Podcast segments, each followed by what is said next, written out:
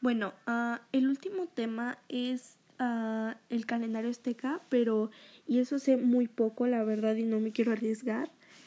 Y bueno, quiero hablar acerca de la idiosincrasia de los cuatro señorios. Y bueno, un poco acerca de su forma de vida. Su religión era politeísta, eso quiere decir que creían en varios dioses y bueno, ellos acoplaban a sus necesidades y servicios a través de un trueque.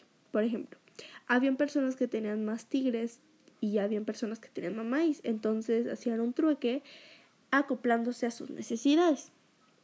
Ellos eran omnívoros, que eso significa que comían maíz, cacao, ajolote, venados, amaranto, chile, frijol, uh, huitlacoche, todo lo que estuviera a su alcance.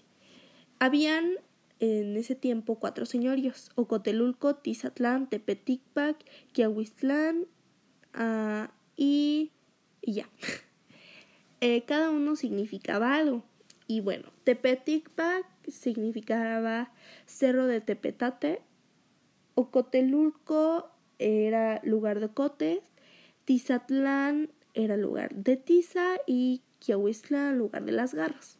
Creo que eso no, no, es suficiente para, bueno, para lo de todo, no decir todo lo de calendario azteca, entonces me quería decir un, un dato resumido acerca de la mitología.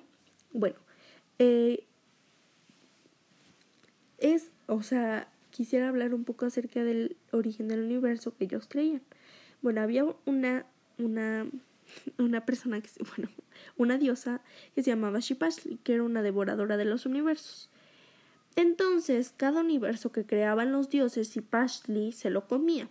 Entonces, Texcatipoca, que es el espejo humeante, con, con ayuda de su hermano Quetzalcoatl, que era la serpiente emplumada, decidieron matar a Shipashli.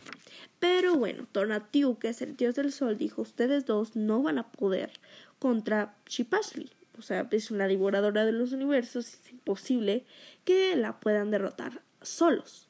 Entonces le dieron la arma, que no me acuerdo cómo se llama, no sé si Aguacuatl o si Huacuatl, que es la serpiente dejada, y, y bueno, juntos con la, con la, con esa arma, pudieron uh, destrozar a, bueno, matar a, a y pudieron crear nuevos universos ya sin la amenaza de Shipasli.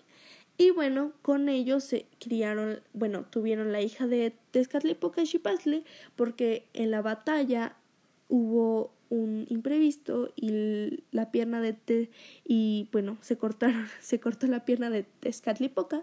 Y bueno, con la sangre de la pierna de Tezcatlipoca y la sangre de Shipasli al momento de cortar el cuello o no sé qué parte, pues generaron a, una hija. Y bueno, ella pues es, es una arma que pues cuando la necesiten, ella pues se convierte en arma y bueno, pueden luchar con cualquier cosa que amenace el universo.